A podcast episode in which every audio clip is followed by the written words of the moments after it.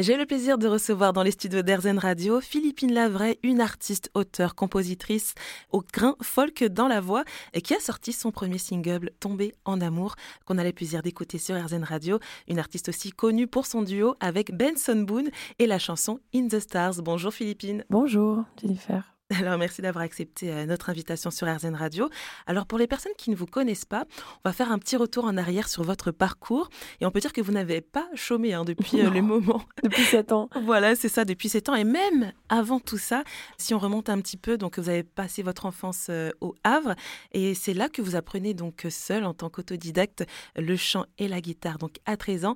Et de ce que j'ai pu comprendre, eh ben, c'est un petit peu votre maman qui vous a donné le goût de la musique. Vous êtes bien enseigné J'adore. Oui, tout ça, c'est effectivement euh, vrai. Euh, j'ai grandi au Havre et euh, j'ai appris la musique, on va dire, par, par, mes propres moyens. En tout cas, la pratique. Après, j'avais fait quelques petites années de solfège déchu, comme la plupart des enfants, je pense, qui ont testé.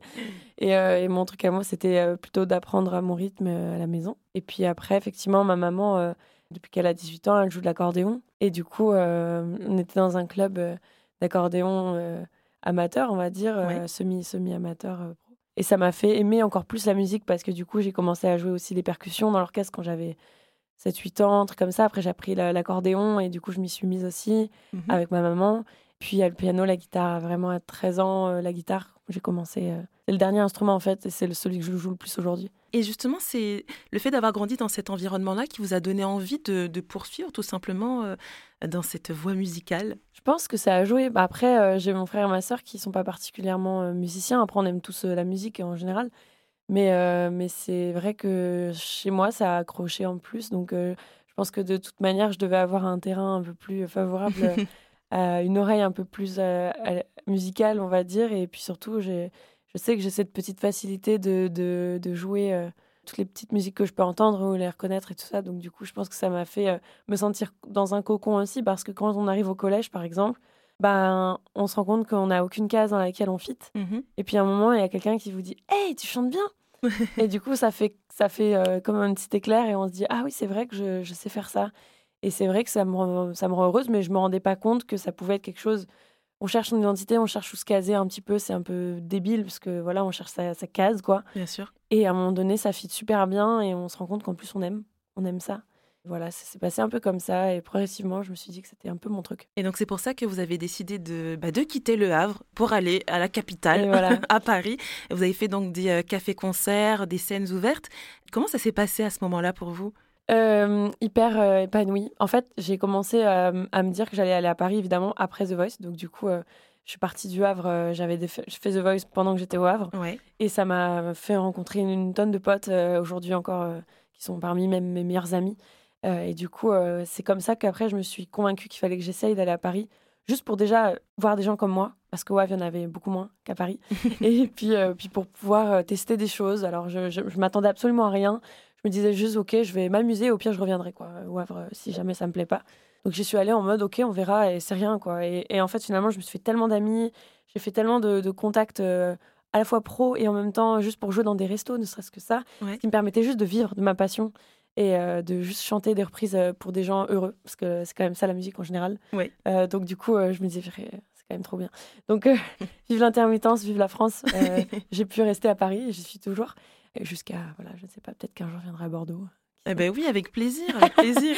et, alors cette expérience, parce que vous venez d'en parler à The Voice, donc c'était en 2016, vous étiez dans l'équipe de Florent Pagny.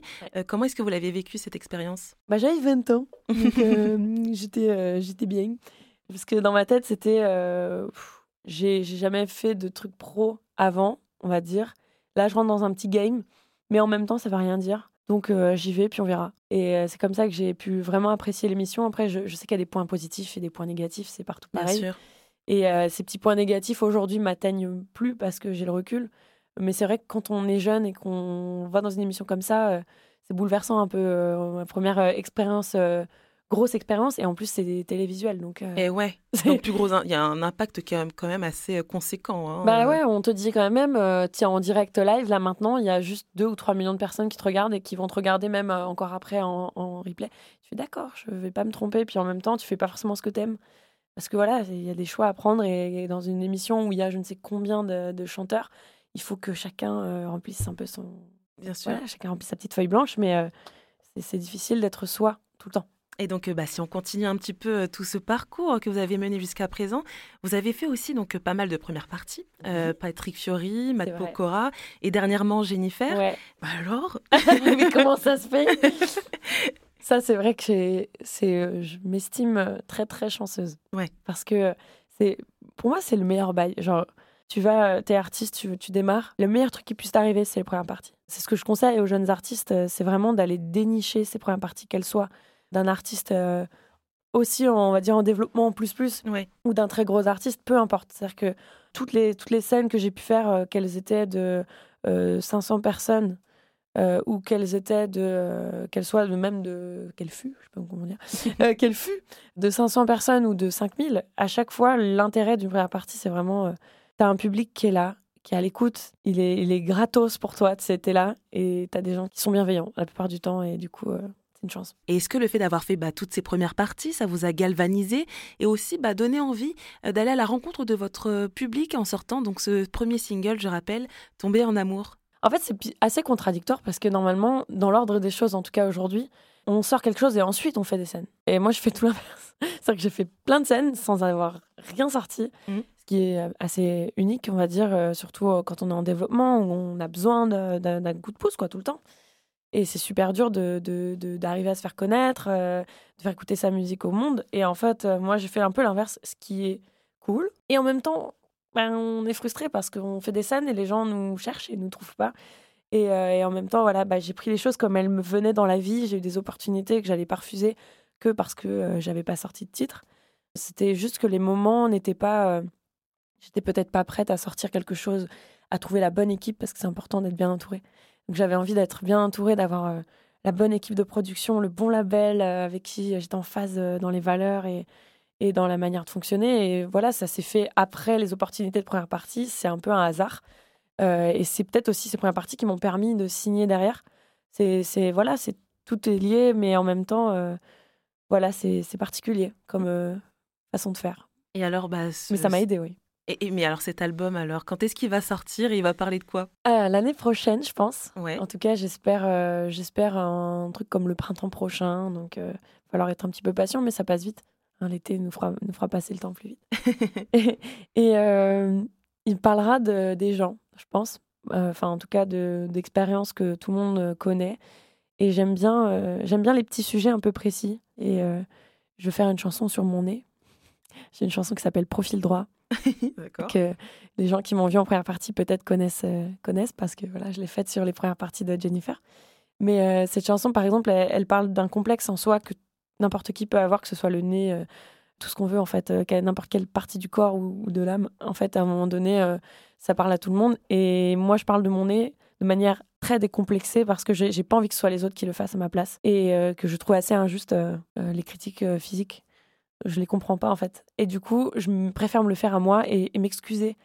Excuser mon profil droit de l'avoir euh, tellement de fois euh, négligé par rapport au gauche. et du coup, voilà, je me retrouve ici en train de m'excuser en musique euh, de mon complexe, mais ça permet peut-être aux gens de faire de même et de relativiser, de rigoler aussi de ça. Donc voilà, j'aime bien, j'aime bien parler de ce genre de choses. Je parle de son parachute, je parle de, trucs improbables et en même temps, j'ai une chanson sur mes chats aussi. Donc cet album, j'ai envie qu'il parle de, de moi, certes, parce que je serais légitime que de parler de moi dans cette histoire. Je suis pas légitime de parler des autres, mais je pense qu'en parlant de soi, on parle des autres. Donc, euh, un voilà, je parle des gens. Et d'ailleurs, euh, par rapport à tout ce que vous venez de dire, qu'est-ce que vous aimeriez euh, dire aux gens qui nous écoutent? Moi, j'aime bien dire aux gens d'essayer d'être un peu plus égoïste, c'est-à-dire de moins regarder les autres. Égoïste dans le bon sens, hein. mais de plus se centrer sur soi et s'écouter et pas hésiter à répondre à ses envies. C'est tout à fait naturel, des fois, d'avoir des, des, choses qui nous, qui nous débordent, qui débordent de nous, euh, des envies qu'on des fois on culpabilise de ressentir. Euh, je pense qu'il faut jamais culpabiliser de ressentir des choses et s'écouter un peu plus. Un beau message. Et, euh, et maintenant, alors que l'entretien touche bientôt à sa fin, qu'est-ce que l'on pourrait vous souhaiter pour la suite, Philippine Lavray? Eh bien, d'être heureux, pardon. c'est tout ce qu'on veut dans la vie, peu importe le succès, peu importe l'argent, peu importe la santé surtout c'est le plus important. C'est vrai qu'avoir la santé, c'est important. En tout cas, merci beaucoup Philippine Lavray pour ce moment. Je rappelle le titre de votre premier single, Tomber en amour. Merci à vous euh, d'être venu dans les studios d'Airzen Radio. Merci beaucoup Jennifer. À bientôt.